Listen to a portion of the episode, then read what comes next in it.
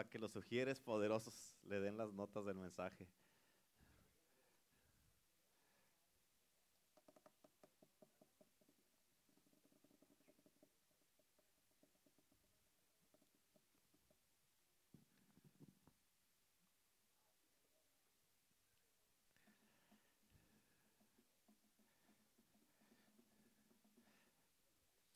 ¿Cuántos de ustedes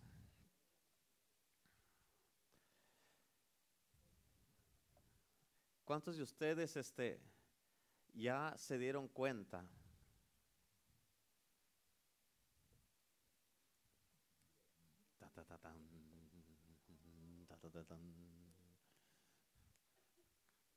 De algo que hice. ¿Me notan algo? ¿Qué?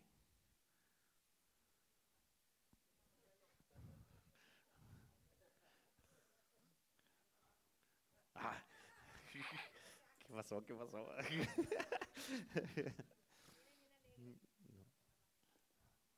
No. Eh, anda algo así por el estilo. Pero, ¿cuántos se han dado cuenta que hoy es el último miércoles del año? Amén.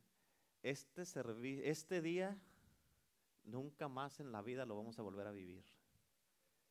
¿Sabías eso? Nunca más en la vida lo vamos a volver a vivir. Amén. No importa lo que hagas en este mundo. Amén. Aquí estamos ahora. 27.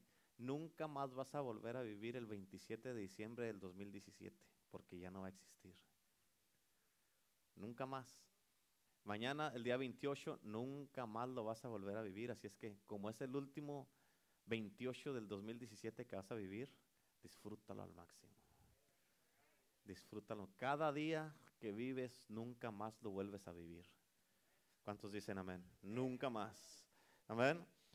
Y este, hoy es el último miércoles y Dios me dio un mensaje. No voy a predicar muy largo en este día para que medites en el mensaje que Dios me dio y entres bien en el próximo año. No te voy a predicar un mensaje así largote, largote. Amén. Unas dos horas máximo, pero, pero es muy importante que entiendas lo que Dios quiere que aprendas en este día. Amén. Es importante que aprendas lo que Dios quiere que aprendas en este día, porque muchas veces en un mensaje largo es más lo que se te pasa que lo que agarras. Amén. Pero escucha, te voy a decir algo. Te voy a decir algo bien importante. Eh, ya te había dicho que vamos a entrar el año con unos mensajes que están. Ahí sí te va a tambalear. Si no estás bien, te vas a tambalear. Pero escucha,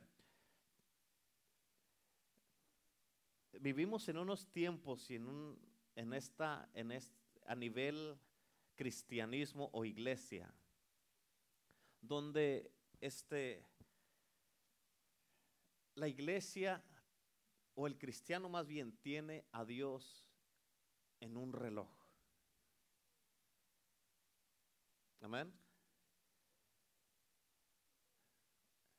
Para, te voy a decir un poquitito antes de entrar al mensaje.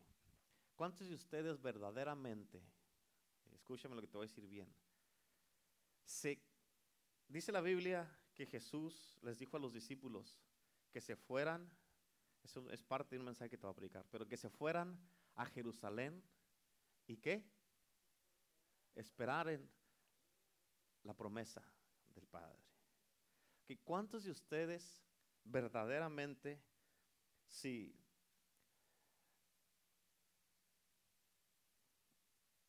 pudieran decir, yo me voy a ir al altar y voy a esperar hasta que Dios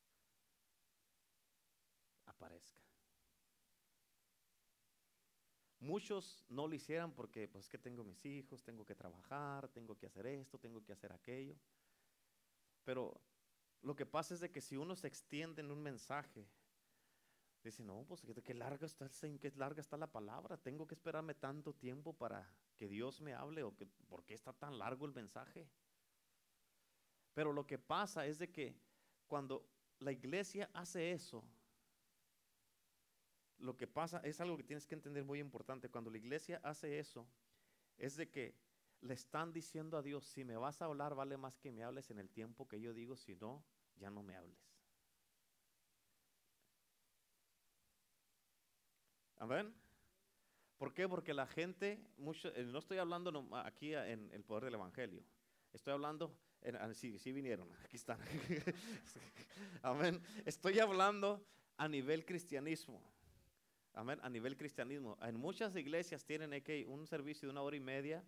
Amén. Pero ponte a pensar, si adoran y alaban a Dios por 15, 20 minutos, dime dónde está Dios ahí. ¿Qué libertad tiene Dios para moverse? ¿Qué va a hacer Dios en el servicio? ¿Por qué? Porque la adoración es intimidad con Dios. Si no tienes tu intimidad con Dios, no conoces a Dios. Y el Espíritu Santo, dice la palabra de Dios en el principio, el Espíritu de Dios estaba, se movía sobre. ¿Sabes qué es lo que hace el Espíritu de Dios? Te estoy dando una probadita de un mensaje poderoso que te va a predicar. Cuando el Espíritu Santo viene, quiero que entiendas esto. Y estamos en la alabanza, por eso es importante que te metas en la alabanza y la adoración y que no te importe a quién le caes bien si alabas y a quién no le caes bien si no alabas. Es importante de que si te critican, que te critiquen. Tú no estás alabando a Dios para que le caigas bien a la gente, no estás danzando y si la gente dice, ay, si ni, ni siquiera sabe danzar, no te estoy bailando a ti para empezar, así es que déjame. Amén. Amén. Y el Espíritu Santo dice la palabra de Dios que se movía sobre las aguas. El Espíritu Santo viene a la iglesia y cuando está sobre la iglesia, el Espíritu Santo está sobre. A ver. ¿Sabes por qué está sobre? Porque está inspeccionando algo. El Espíritu Santo viene sobre y está inspeccionando. Está inspeccionando si está alabando, está inspeccionando su alabanza y adoración y a ver si su alabanza y adoración, con eso ella está diciendo, yo me intereso en ti, estoy invirtiendo a ti y quiero más de ti. Pero el Espíritu Santo no va a venir, está, puede estar sobre ella, pero no puede estar en ella si ella no se interesa en adorar y, alabar a Dios. Amén. Es bien importante que entiendas eso. ¿Por qué? Porque en muchos, se puede mirar en la iglesia donde hay unos lugares, como digamos, se está moviendo aquí con ella, pero con este no se está moviendo. ¿Por qué? Porque este sí está lavando y este no está lavando. Y es bien importante que tú entiendas de que, hey, pues, ¿por qué tanto? 45 minutos, casi una hora de alabanza. ¿Y? ¿Qué dice la canción? Yo no sé lo que tú has venido, pero yo vine a alabar a Dios. Amén. Si usted quiere, si quiere nomás dos, tres canciones, Dígame, le tengo una lista de iglesias que le puedo recomendar para que vaya nomás a cantar dos, tres canciones. Amén. Pero si vas a alabar a Dios, la alabanza y la adoración, en tu estilo de alabanza y adoración se conoce tu intimidad y se conoces a Dios. Amén. Dice la palabra de Dios en Mateo capítulo 7, donde dice, dice, que no, que no, eh, eh, hicimos milagros en tu nombre, no hicimos esto en tu nombre, hicimos aquello en tu nombre, hicimos aquí en tu nombre. Y dice, la Biblia dice, que Dios les va a decir, apártate de mí, nunca te qué. Nunca te En ese texto, en ese texto específico, la palabra conocer quiere decir tener intimidad. O sea, va a decir Dios, ¿sabes qué? Nunca ni siquiera sé quién eres. ¿Por qué? Porque no tuvimos ese roce, esa intimidad. Amén. Eso es importante que lo entiendas. Y por eso, ah, hoy día, te estoy hablando eso porque hoy, día te voy a predicar, te dije un mensaje corto. Pero cuando sea un mensaje largo, tú tienes que estar como una esponja, como una esponja, como una esponja, agarrando y recibiendo todo lo que Dios tiene para ti. Amén. Hay gente que dicen, es que ya cuando se pasa de una hora, pues ya me pierdo, ya pues me distraigo. Vas al cine y miras una película por dos horas y no te distraes. No me puedes decir que una película tiene más poder que Dios. Un juego de fútbol no tiene más poder que Dios. La novela no tiene más poder que Dios. Amén. Amén. Pero venimos a la iglesia y aquí en la iglesia decimos, Señor, ándale porque va a jugar el América.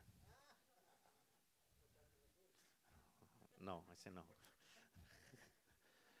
Amén. Contra Monterrey. Amén. Así es que tú tienes que, mirar y, y hacer ajustes en tu vida.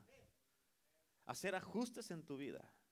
Porque escucha, si cae el derramamiento del Espíritu Santo, que sí va a caer, cuando caiga la gloria de Dios, la demostración del Espíritu Santo, su, su gloria, ¿tú crees que va a venir Dios y va a decir, hey, pues sabes qué, te voy a dar una hora y me voy porque sé que tienes cosas que hacer? A Dios no le importa tu tiempo. Cuando una persona tiene hambre de Dios, cuando una persona tiene, quiere más de Dios, escucha, esa persona está invirtiendo, está haciendo una inversión en lo que está pasando en la alabanza y la adoración, en lo que está recibiendo de la palabra de Dios. Y una persona que está haciendo una inversión porque quiere más de Dios, no se fija en el tiempo, no se fija en el hombre o la mujer que está predicando y no se fija en quienes están alrededor. ¿Por qué? Porque dice, yo vengo con un propósito y una misión a la casa de Dios y de aquí yo no me voy como vine. Si tú te quieres ir como entraste, allá tú, pero yo no salgo de este lugar como entré. ¿Cuántos dicen amén? Por eso tú tienes que entender de que, hey, Dios está haciendo algo, cosas grandes. El problema es que cuando la gente viene, amén, vienen y Dios puede hacer cosas grandes y milagros, puede hacer cosas grandes, puede sanar enfermos. Y la gente muchas veces se van de la iglesia como si y regresan a su mismo carácter, a su misma actitud, a sus mismos hábitos, a sus mismas cosas que hacen, como si no hubiera pasado nada. ¿Y qué quiere decir eso? De que Dios vino, hizo, se movió y tú ni cuenta. ¿Por qué no te diste cuenta? Porque no pudiste reconocer y percibir que Dios llegó. ¿Y qué es eso? Es un espíritu de fariseos y religiosos.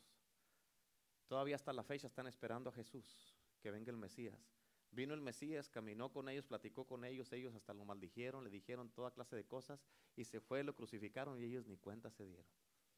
¿Cuántos dicen amén? Ok, bueno, vamos a ir al mensaje porque dije que no iba a predicar largo, ya me inventé como 15 minutos así. Gloria a Dios.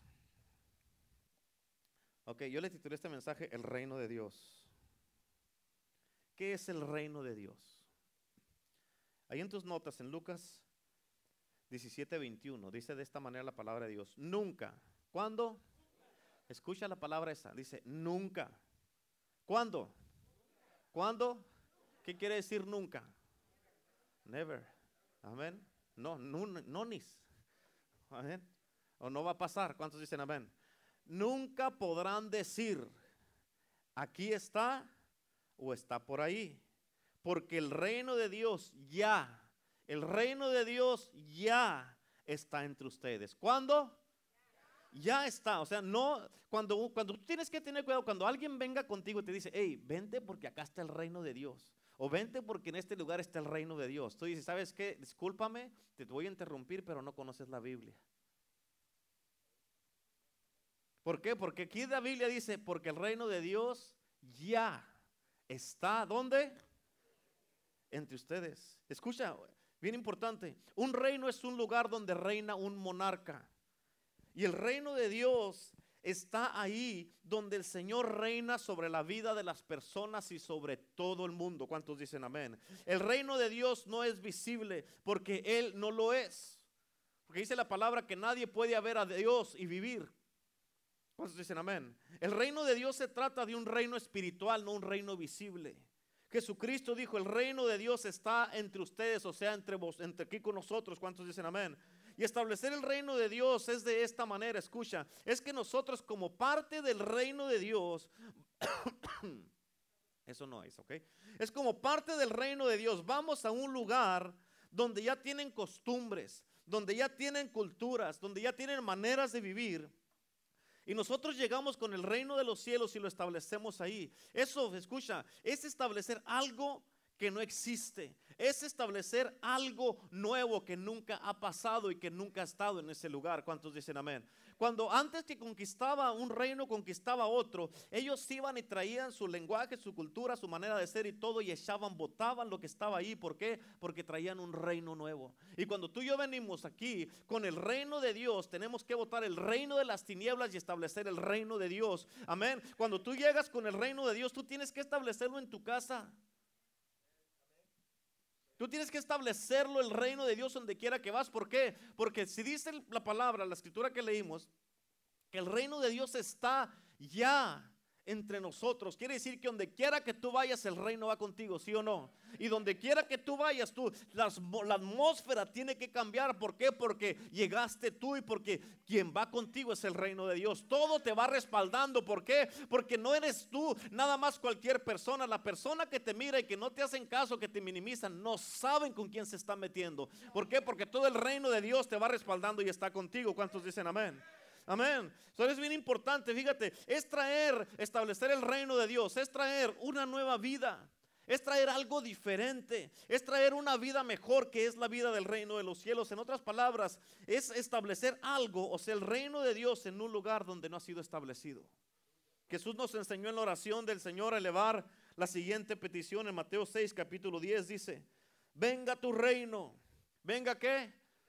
Venga tu reino, hágase tu voluntad en la tierra como en el cielo. Amén. En otras palabras, que se establezca tu reino aquí como está establecido allá. Que pase aquí lo que está pasando allá. Que se mueva aquí lo que está moviéndose allá. Que se mueva, que fluya aquí lo que está fluyendo allá. Y cuando tú y yo establecemos eso, el Espíritu Santo tiene libertad de venir y hacer y mover y, y mover todo lo que tenga que mover. ¿Cuántos dicen amén? Es bien importante que tú entiendas eso. Amén. Y en esta oración miramos la importancia que, que Jesús le dio al reino de Dios. Escúchame.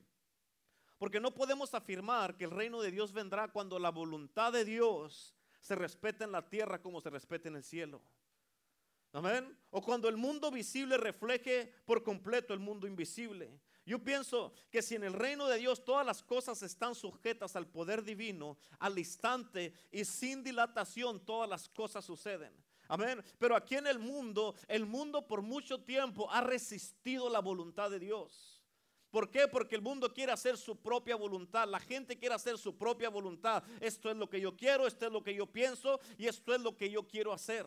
Amén. En otras palabras, con lo que la gente quiere hacer, muchas de las veces dicen, yo vamos a hacer esto, vamos a hacer aquello, pero no le preguntaron a Dios, Señor, ¿es tu voluntad o no lo es?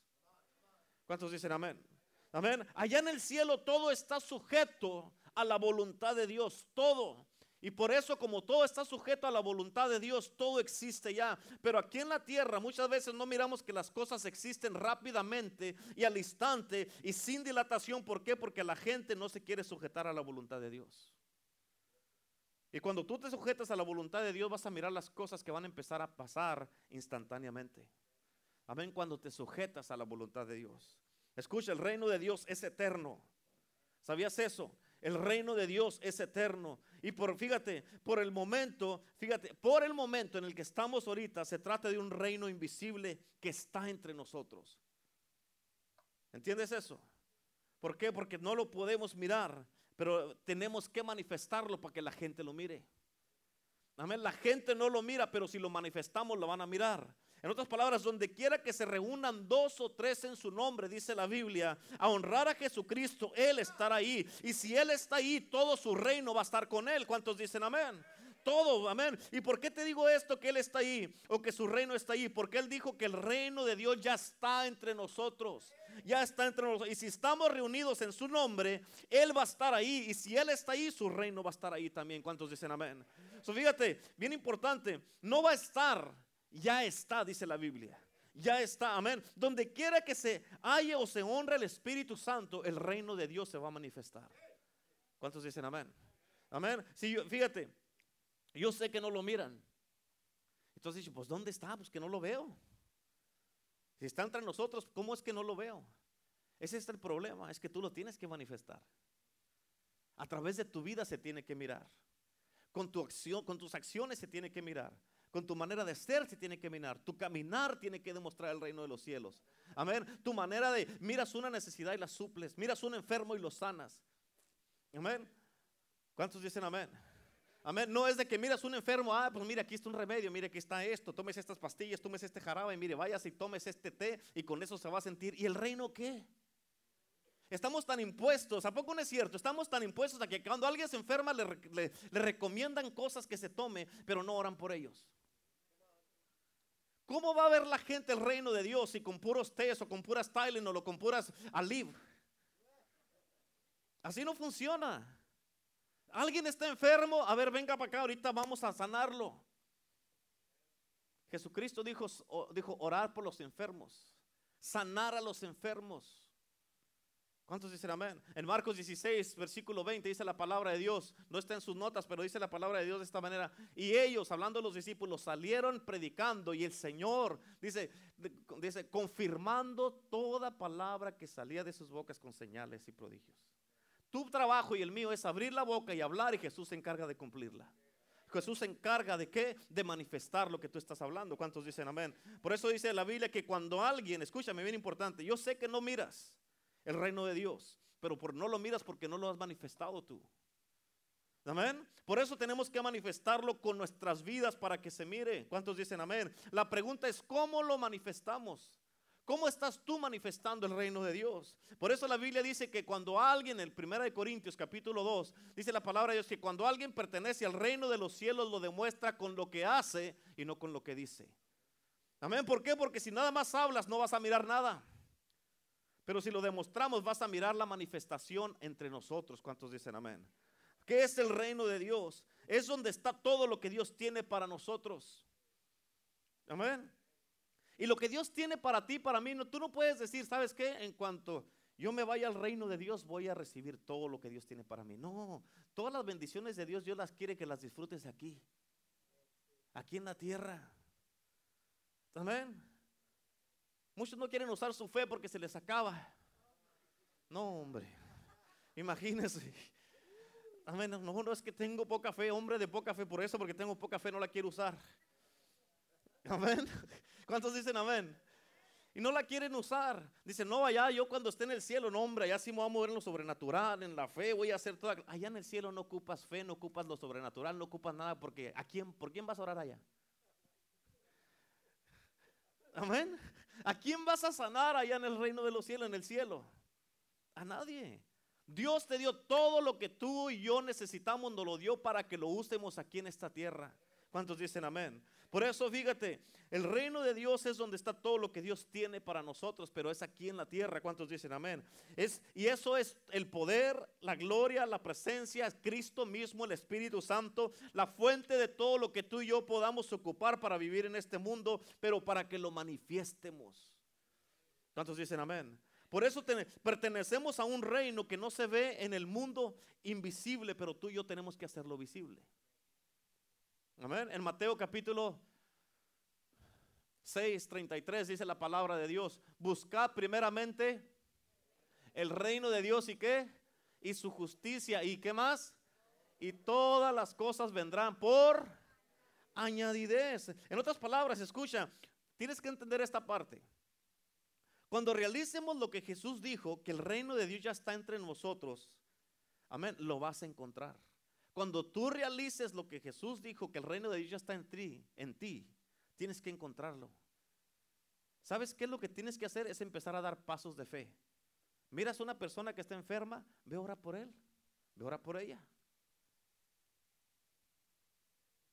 Se necesita que tú te atrevas. En el reino de Dios no hay cobardes, puros valientes.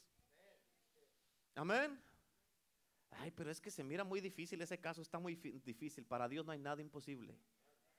Amén. Lo que para los hombres es imposible, para Dios es posible. Al que cree todo le es posible. No te he dicho que si creyeres verás la gloria de Dios. Amén. Y por eso tienes que tú ir y tomar pasos de fe. Amén. Escucha, hay otro mensaje, otro poquito de mensaje que te voy a predicar. Escucha, bien importante. El agua está deseando a ver quién más va a caminar sobre ella.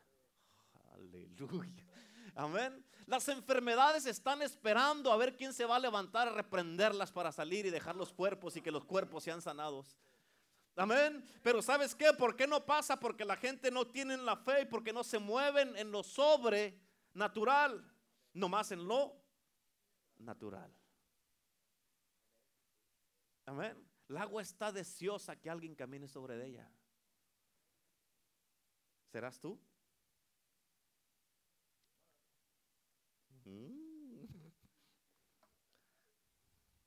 ¿Cuántos dicen amén? Es que eso se mira muy, eso es mucho poder, es el que tienes, es el que se te ha dado. ¿Cuántos dicen amén? Amén. So, por eso cuando tú realizas lo que Jesús dijo, que el reino de Dios está entre nosotros, tú lo vas a encontrar y cuando lo encuentres vas a poder manifestarlo. Tu vida debe de ser una manifestación del reino de Dios. Cuando Jesús vino a esta tierra, Él vino de otro mundo, que es el cielo, a un mundo, que es la tierra. Y cuando Él vino aquí, Él no vino y se conformó a este mundo. Por eso la Biblia dice en Romanos capítulo 12, versículo 2, no os conforméis a este siglo. Una versión dice, no te amoldes a tu cultura. Otra versión dice, no te acomodes a como son todos. Amén. Jesús no vino y se amoldó a este mundo, Él vino a cambiar este mundo. Y para eso estamos tú y yo, para venir. Jesucristo vino y manifestó lo que para Él era normal. Por eso Él no se ponía a ayunar por tres, cuatro días para sanar un enfermo. Él miraba una enfermedad y decía, cállate. Era normal para Él porque Él sabía que no había nada imposible. El problema con uno es que uno dice, híjole, ¿cómo le haré? Se que le tengo que hablar al pastor. Vamos a orar, amor, vamos a orar a ver qué pasa. Si tenemos que hablarle al pastor, le hablamos al pastor. Amén. Y si no contesta el pastor, le hablamos al pastor asistente, pero uno de ellos dos tienen que hacerlo. ¿Y usted qué? Amén. ¿Cuándo vas a empezar tú a caminar sobre la agua si no te sales del barco. Amén. Amén. Aleluya. ¿Por qué vamos a manifestar el reino? Escucha. Porque todo vendrá por añadidura, dice la Biblia. Amén. Y por eso, fíjate, por eso con nuestras vidas tenemos que establecer el reino de Dios aquí en este mundo para que sea en la tierra como en el cielo. Te voy a decir unas cosas aquí bien importantes para que tú medites en eso y pienses en eso. ¿Ok? Te voy a hacer dos preguntas y es en eso consiste este mensaje. ¿Cuál es la mayor, cuál es la mayor de las virtudes en el reino de Dios? ¿Cuál es la mayor de las virtudes en el reino de Dios? En Mateo capítulo 18, ahí en tus notas, versículo 1 al 4 dice, en aquel tiempo los discípulos vinieron a Jesús diciendo, ¿quién es el mayor en el reino de los cielos? Y llamando Jesús a un niño, lo puso en medio de ellos y dijo, de cierto os digo, que si no os volvéis y hacéis como niños, escucha, que si no os volvéis y hacéis como niños, no entraréis en el reino de los cielos. Amén. El problema de ahorita es que la gente ya son muy adultos ya son muy maduros y ya lo saben todo. Ese es el problema la gente. Amén. Son muy adultos, son muy maduros y ya lo saben todos. Y por eso, que yo me haga como un niño, I don't think so.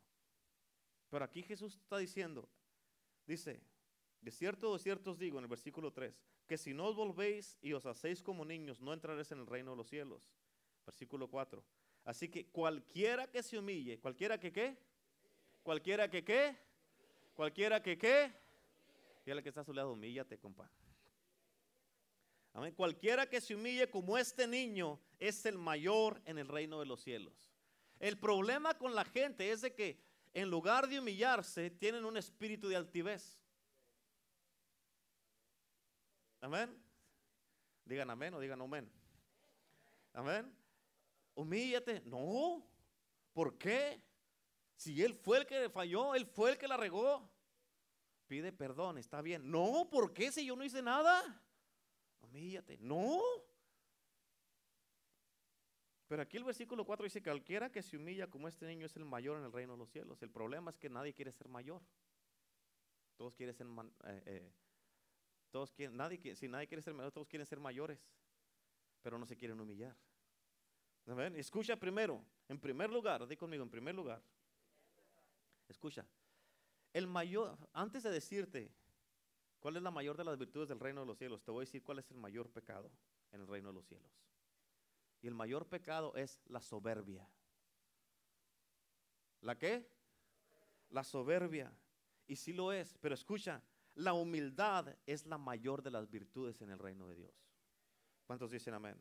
La humildad, escúchame, bien importante, la humildad es la que me permite reconocer que Dios reclama nuestras vidas. La humildad es la que nos permite reconocer que somos criaturas ah, mortales. Amén. Y que Él es el dueño del universo y que estamos bajo su señorío. Amén. Una cosa es que Dios sea tu Salvador y otra cosa que sea tu Señor.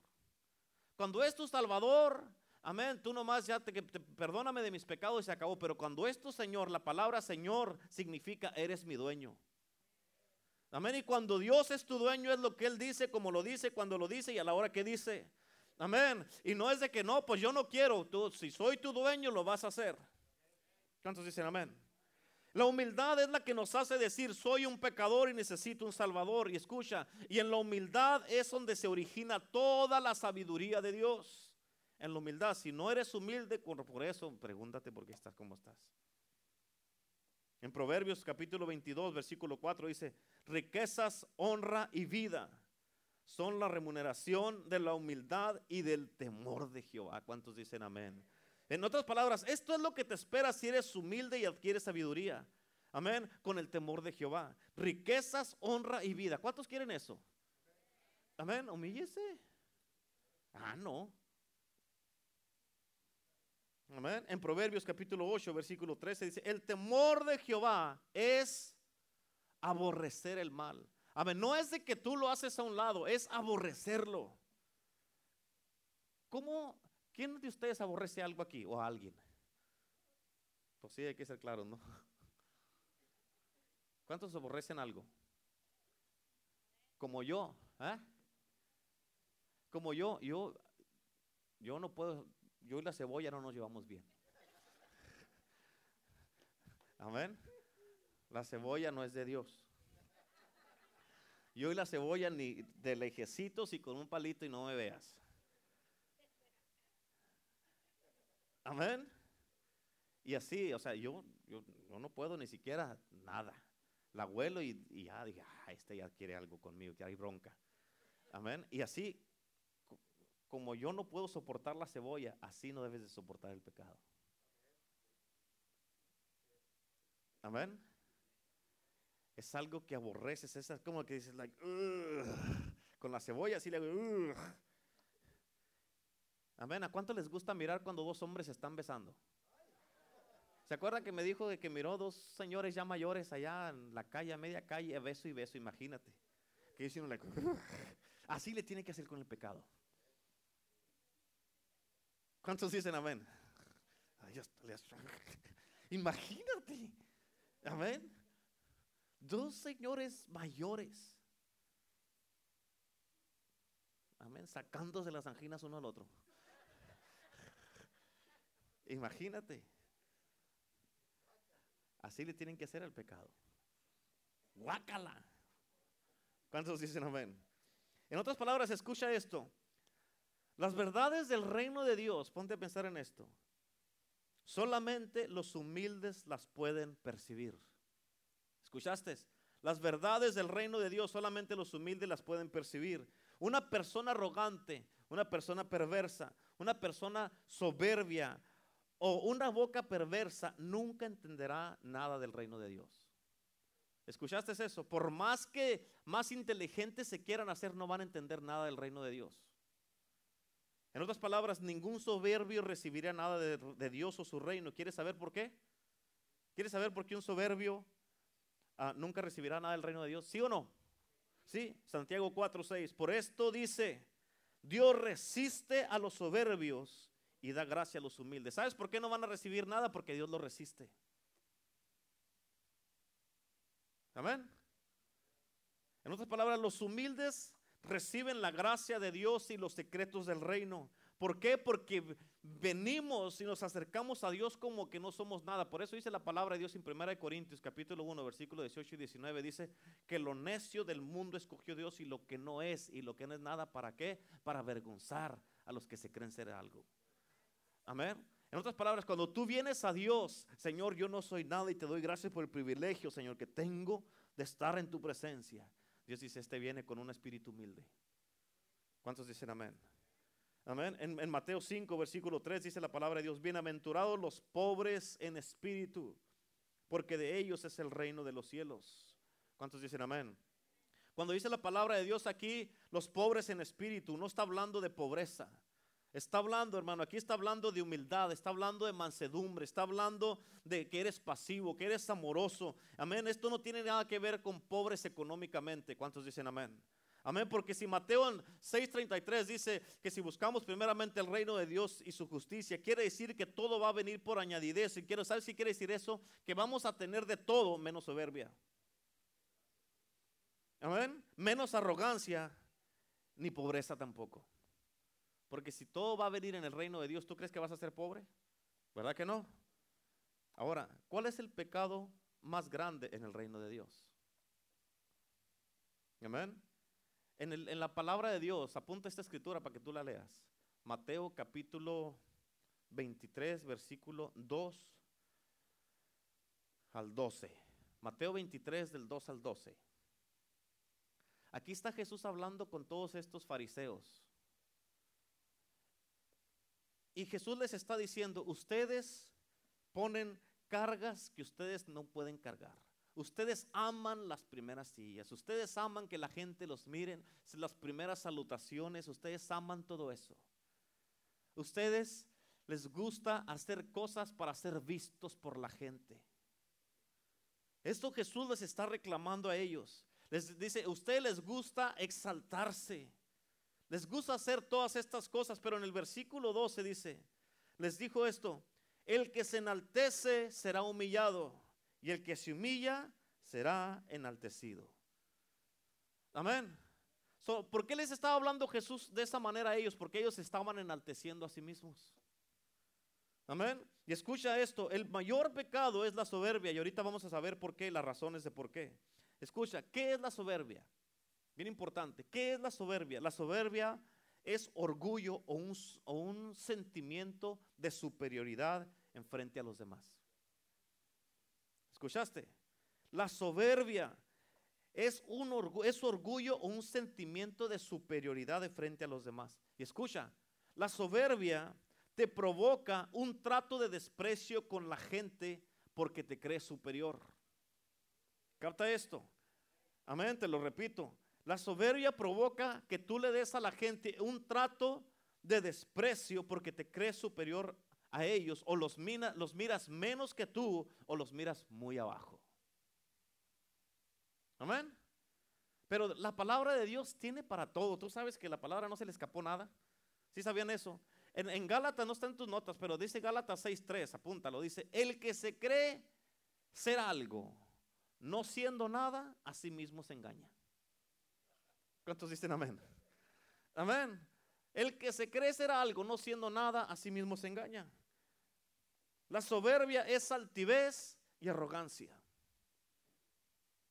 En Salmo 59, versículo 12, dice la palabra de Dios ahí en tus notas, porque el pecado, por el pecado de su boca, por la palabra de sus labios, sean ellos presos en su soberbia, y por la maldición y mentira que profiere. Proverbios 8:13 otra vez dice la palabra de Dios, el temor de Jehová es aborrecer el mal.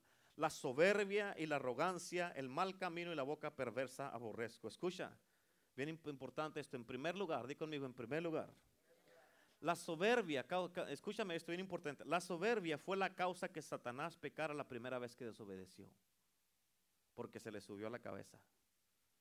La soberbia dice, yo puedo hacer las cosas mejor que Dios. Amén. Amén. La soberbia dice, yo puedo hacer las cosas mejor que Dios. Y Satanás pensó que él podía gobernar el universo mejor que su creador. ¿Cuántos dicen amén? Muchos han, fíjate, muchos han pensado o les ha pasado por la mente, escúchame. Si yo fuera el pastor, yo hiciera las cosas de esta manera. Amén. O yo hiciera las cosas mejor que él. Pero te tengo una, una noticia, no eres el pastor. Sorry. ¿Cuántos dicen amén? Amén. ¿Sabes cómo se le llama eso? Soberbia. ¿Cuántos dicen amén? Eso es algo muy peligroso. Es muy peligroso. Amén.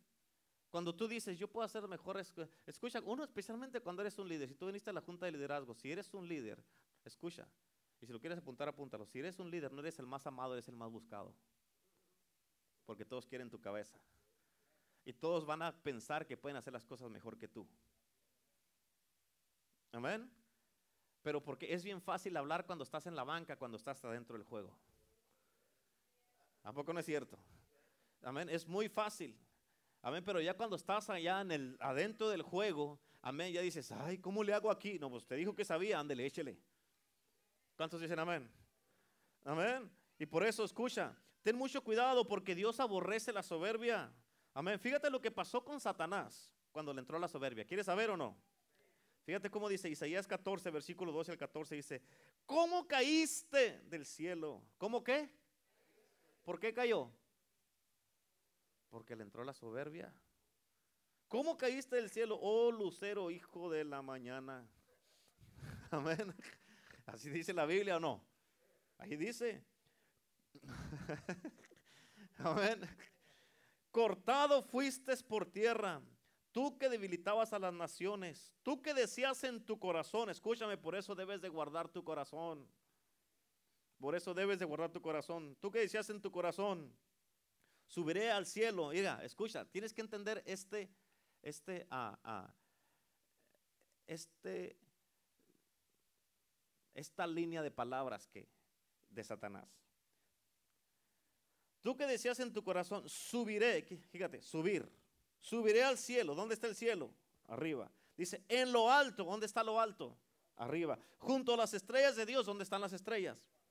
Dice, levantaré mi trono. Amén. ¿Dónde está el trono de Dios? Arriba. En el monte del testimonio me sentaré. ¿Dónde está el monte? Arriba. A los lados del norte. Cuando vas al norte, ¿por dónde vas?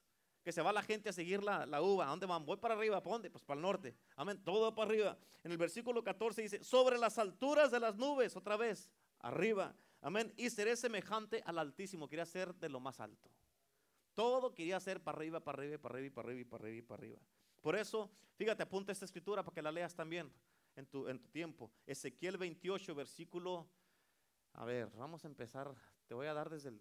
¿Qué estará bien? Del 12 al 19. Ezequiel 28 del 12 al 19, apúntalo. Pero escucha, ahí la Biblia dice, dice, tú eras perfecto en todos tus caminos. Fíjate cómo le dice ahí. Aquí está hablando, dice, tú eras perfecto en todos tus caminos hasta que se encontró en ti maldad. Amén. ¿Cuántos dicen amén? Ahora, en segundo lugar, di conmigo en segundo lugar. La soberbia, escucha, conduce inevitablemente al pecado de rebelión. La soberbia te conduce a llevar a cabo tus propios planes llenos de orgullo y eso te pone en conflicto con Dios. ¿Por qué? Porque la soberbia se aferra a algo que tú tienes que hacer algo a fuerzas, aunque no sea la voluntad de Dios. Y eso, cuando haces eso, te pone en conflicto con Dios o en enemistad con Dios. Por eso la Biblia dice, amístate con Dios. ¿Cuántos dicen amén? Por eso la Biblia dice que Dios resiste a los soberbios y le da gracia a quién? A los humildes. Amén. Y no a los humildes que tocan la música, no, a los humildes. no a agarrar aquí. Aquí se termina. No, esos no. Ok. Escucha, bien importante, no hay forma de mantenerte neutral en el reino de Dios. O estás con Jesús o estás en contra de Jesús. Y punto. O estás con Él o estás en contra de Él. Amén. No hay entremedio. Los soberbios se ponen inmediatamente en contra de Dios. Inmediatamente. ¿Por qué? Porque no le han rendido sus vidas poniéndolas al servicio de la casa de Dios. Amén. Escucha, bien importante. En otras palabras, una persona soberbia. ¿Sabes qué dice una persona soberbia? Yo nunca me voy a rendir. Humíllate. No me voy a humillar. En tercer lugar, di conmigo en tercer lugar. La, la, soberbia da lugar a sentimientos de autosuficiencia. La soberbia da lugar a sentimientos de autosuficiencia, haciendo y diciendo que no estamos dispuestos a aprender de Dios ni de otras personas. Y eso es muy peligroso y muy grave. Tienes que entenderlo, es muy importante, porque Jesús nos dice, en la escritura que leímos de Mateo capítulo 8, en el versículo 13, nos dice Jesús que tenemos que hacernos como niños. ¿Por qué dijo Jesús esto? Porque los niños están confiados y son capaces de aprender y siempre están atentos a las enseñanzas de su padre. ¿A poco no es cierto? Ahorita yo estaba mirando aquí al niño, a, a, Elisha. Andaba César bailando y le hacía César cuando estaba aquí, los muros caerán. Y el niño lo estaba mirando y él le hacía con la manilla también así. Amén. ¿Por qué? Aprendiendo de su padre. Por eso tienes que hacerte como niños. Y yo, yo le empecé a hacer así al niño así y ahí viene. Ni podía levantar las piernillas, pero ahí venía. ¿Por qué? Porque si eres como niño vas a aprenderlo todo con inocencia. Pero si tienes soberbia vas a decir,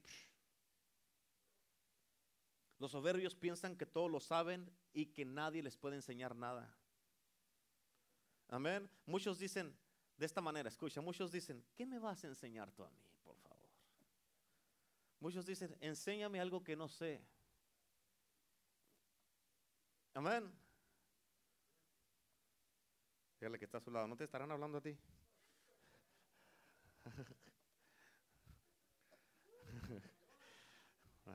calladitos. Hay unos, hay unos se quedan así, ni siquiera voltean de reojo así. amén. ¿Cuántos dicen amén? Escucha, bien importante, porque a la gente, así los soberbios, es lo que es, eso es lo que ellos dicen. ¿Qué me vas a enseñar tú a mí? ¿Cuántos han conocido gente que dicen eso? Amén. Amén. Hay unos que dicen amén. Hay unos, unos le hacen así y voltean al ver al que está a su lado. Amén. Amén. Pero escucha, bien importante. ¿Sabes qué hace Dios con la gente que es así? ¿Cuántos quieren saber lo que hace Dios con la gente así? Así como Dios aborrece la soberbia, hace lo mismo que hizo con, Lucifer, los arroja de su presencia a los soberbios. Amén. Uno se quedan. Cálmese, si no es soberbio, ¿para qué te sorprendes? Tus, tus, tus acciones te delatan. Amén. En otras palabras, escúchame, mientras las bendiciones de Dios son para aquellos que las anhelan, las perciben y las reciben, a los soberbios porque creen que se creen muy sabios se les pasa todo. Amén. ¿Por qué? Porque no vienen como niños a la casa de Dios a recibir lo que Dios tiene. Amén. Especialmente cuando va a predicar a alguien que no les gusta o no les cae bien. O digamos que va a venir, digamos, se viene el domingo y que de repente que miran que yo me bajo y se sube la pastora, que, hijo, le va a estar largo el mensaje. Y ya con eso no recibe nada. Amén. A mí me gusta cuando predique el pastor. Y ya la soberbia entra y Dios tiene una palabra específica para ti que te iba a cambiar el resto de tu vida, pero porque no quieres recibir de quien está acá arriba, se te pasa y vives por el resto de tu vida en esclavitud. Amén. Es que la pastora predica largo. ¿Te acuerdas con lo que empecé el mensaje? Pastora, 45 minutos 50, máximo como el pastor, si no, se me baja de ahí. Amén. Pero Dios tenía la respuesta para tu vida a la hora 45 minutos. Y todos los 45 minutos te quieres ir. ¿Cuántos dicen amén? O sea, las bendiciones son para todos aquellos que anhelan las bendiciones y las perciben y las reciben. Si tú no vienes con un espíritu, si tú no vienes a la casa de Dios y dices, ¿sabes qué, Señor? Como quiera que me quieras hablar, háblame. Trabajé todo el día, vengo medio enfermo, vengo medio con los ojos chuecos, vengo con calentura, vengo con tos, vengo con esto, con aquí, con allá, vengo con un torzón que no me la acabo, que vengo de lado así pero háblame, Señor. Amén. Tú enderezame, Señor. Y cuando esperas la palabra de Dios, el torzón se te quita y era una bola de gas. ¿Cuántos dicen amén? Sale flaquito de aquí cuando recibe la palabra de Dios. ¿Cuántos dicen amén? Amén. Pero cuando está sin hombre, ya se me pasó, hombre, ya tiene mucho y la panza no se me baja. Amén. Pero cuando vienes con un espíritu receptivo, no importa quién esté predicando o que dure una hora dos horas, tú vas a recibir de parte de Dios. ¿Cuántos dicen amén? El nombre de Dios revela esta verdad. Él es yo soy el que soy. ¿Quién es Él? yo soy el que soy. Él dice, yo soy el gran yo soy, no el gran yo era. Amén, porque muchos lo tienen como el gran yo era, por eso ya no reciben nada de Dios. ¿Cuántos dicen amén? Amén. él dice, yo soy el que soy en Éxodo, se apunta al Éxodo 3.14, pero fíjate, ¿qué quiere decir esto? Quiere decir, yo soy la respuesta para tu vida. Yo soy la solución para tu matrimonio. Yo soy la salida para esa oscuridad. Yo soy la salida para esa depresión. Amén. Yo soy el que provee para tu necesidad. Yo soy tu sanidad. Yo soy tu proveedor. Yo soy el que te va a conseguir ese trabajo. Yo soy tu salvación. Yo soy tu sabiduría. Yo soy tu santificación. Yo soy tu, el que te justifica. Yo soy el que te perdona. Yo soy tu victoria. Yo soy tu paz. Yo soy el amor que andas buscando. Yo soy ese. Yo soy el que va a llenar ese hueco en tu corazón que lo tratas de llenar con muchas cosas. Yo soy el que soy. Aleluya. Yo soy, yo soy, yo soy y yo soy, dice el Señor. ¿Cuántos dicen amén? Aleluya. Y tienes que reconocer que Él es el gran yo soy. ¿Cuántos dicen amén? No el gran yo era. Y Él te está diciendo, deja la soberbia y ven a humillarte delante de mí. Y verás que yo soy es el que va a cambiar tu situación. ¿Cuántos dicen amén? Escucha, porque ya voy a terminar. Te dije que era rápido. Su gran poder se extiende a todos como un cheque en blanco. El poder de Dios. ¿Por qué? Porque no te pone límites con su poder. Dios te dice, úsalo, dale. Tiene todos los fondos del cielo respaldándote. Tú dale uso a mi poder. Imagínate. What are you waiting for? Úsalo.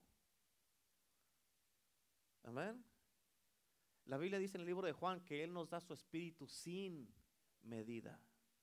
En otras palabras, este lo da todo. What are you waiting for? ¿Cuántos dicen amén? Y lo único que tienes que hacer es llenar el espacio del cheque de Dios y ponerle la cantidad de acuerdo a tu necesidad o, o para lo que lo quieres usar. ¿Cuántos dicen amén? Y escucha esto muy importante. Solo puedes experimentar verdaderamente a Dios cuando verdaderamente comprendes la necesidad que tú tienes de Él. Si tú no entiendes que tienes necesidad de Dios, no vas a poder ah, experimentar al 100% a Dios. ¿Por qué? Porque una persona que no reconoce que necesita a Dios es soberbia. ¿Cuántos dicen amén? Y cuando tú reconoces que necesitas a Dios, eso es de una manera o de otra, es humillarte y decir, Señor, yo te necesito. ¿Cuántos dicen amén? Si tú crees que nada te hace falta, eso es soberbia. Amén. Si tú, si eres totalmente autosuficiente y no estás dejando o no estás dándole lugar a Dios en tu vida, ahí es cuando la soberbia te priva de las bendiciones del reino de Dios. Amén. Para tu vida. Por eso la soberbia te hace pecar en contra de Dios y de ti mismo. ¿Por qué? Porque va en contra de tus principios o de lo que Dios te hizo. Dios te hizo una persona y te encabló, te, te, hizo wire, te, te ah, diseñó Dios. ¿Para qué? Para que tú te muevas en el reino de Dios. Y ahora que ya estás entendiendo esto, entonces, entonces, ¿por qué me he estado limitando yo solo?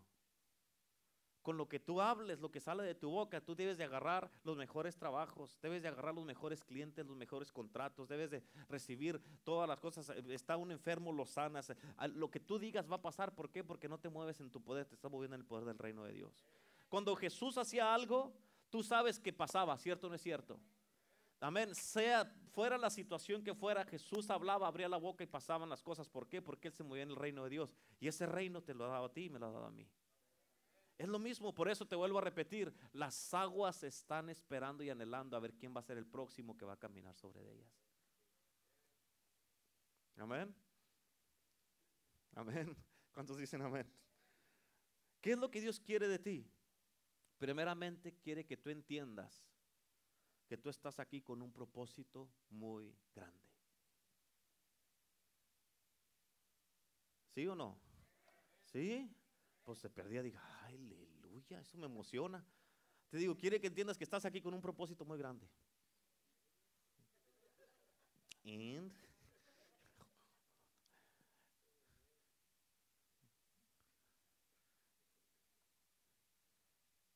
Tú estás aquí con un propósito muy grande. Así deben de estar listos todo el tiempo, no cuando les dé tres chanzas. Amén. Estás aquí con un propósito bien grande. Amén. ¿Para qué? Para que ayudes a establecer su reino en este mundo, en un mundo que no existe el reino de Dios. Amén. Y primero, fíjate, ¿y por qué? ¿Por qué? Porque quiere Dios que lo establezcas porque el reino está en ti. Tú no puedes establecer algo que no tienes. Pero si ya está el reino en ti, lo puedes establecer, nomás que debes de empezar a hacerlo. ¿Cómo lo hago? Just do it. Pero ¿cómo? Dígame cómo. Just do it. Amén. ¿Quién está enfermo aquí? Levante la mano los que están enfermos. Levante la mano, levante la mano los que están enfermos. Amén. Nomás levántala, no tiene que toser para decirme. no estoy Amén. Nomás levante la mano que está enfermo. Amén. Levante la, levante la mano por el amor de Dios.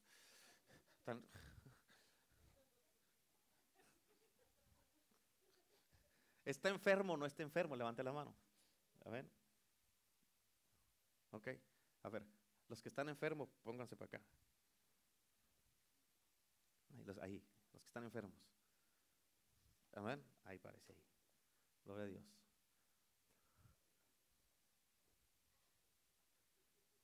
Y venga con ganas, como que yo estoy enfermo, pero yo sé que el Señor me va a sanar. Amén. Viene como diciendo, y si no pasa nada. y si sí. amén. ¿Cuántos dicen amén? Ok. Escuchen, ¿cuántos quieren mirar el reino manifestado en este día? ¿Cuántos creen que Dios les ha dado el poder a ustedes sin, medida? Que tienen libertad para usar el reino de Dios, para moverse en poder. ¿Cuántos lo creen? Levante la mano. ¿Lo creen? Ok, a ver, Renato, véngase. Teresa, Abel, César. A ver, ahí ustedes, vénganse para acá, vamos a orar. Estar ahí, hermana, hermana, ahí. Ustedes allá. Misael, Walter, Connie, Jasmine. Allá, vénganse, vénganse. Van, aquí, van a venir a sanarlos a ellos. ¿Usted no va a orar por ellos, pastor? No, pues ¿para qué si estás aquí tú? ¿Que no? ¿Sí o no? Y ustedes no nomás van a orar por ellos, van a sanarlos. ¿Escucharon lo que dije? Amén. Vamos a establecer el reino aquí, se va, a, se va a mirar el reino de Dios. Y así como lo vas a hacer ahorita, lo puedes hacer en todos lados. Amén. Pero digas, ay, pero yo ni siquiera estoy sirviendo en esta iglesia. O sea, yo estoy viniendo y apenas soy nuevo. No importa. Si tú le crees a Dios, tienes un día de cristiano, puedes establecer el reino de Dios. Pablo, cuando él iba camino a Damasco, que iba en su high horse, él iba literalmente iba en su high horse, ¿saben? Iba Pablo y el Señor lo dejó ciego, dice la Biblia que por tres días, en tres días lo salvó, lo santificó, lo preparó y lo mandó a predicar. Tres días. Y después de eso empezó a predicar. Tres días. Tú tienes mucho más que tres días, ya te pasaste ya te pasaste. Amén. Así es que Pablo empezó a manifestar el reino de Dios. Y escucha, Pablo escribió una tercera parte del Nuevo Testamento, trece libros del Nuevo Testamento. Amén. Así es que y él empezó a establecer el reino de Dios. Así es que ustedes que están aquí no se me hagan como que yo me quedo un poquito atrásito, háganse para acá y no le haga emoción, porque van a orar por la gente. Amén. Ay, pero yo no sé si sabe. ¿Cómo que no? ¿Y ustedes qué? Mira estas. y ya son muchos, ya son muchos. Venga, ¿Cuántos de ustedes creen? Escucha lo que te voy a preguntar. ¿Cuántos de ustedes creen que Dios te ha dicho, hey, te he dado mi poder, úsalo como quieras? ¿Cuántos de ustedes creen que todos los que están aquí se van a sanar ahora? Que se van a ir a su casa sanos en esta noche. ¿Cuántos lo creen? ¿Sí lo creen? Ok, empieza a orar por ellos. Sánalos ahí. Ponle las manos encima ahí, pon las manos sobre ellos, póngale las manos y empieza a orar por ellos. Amén.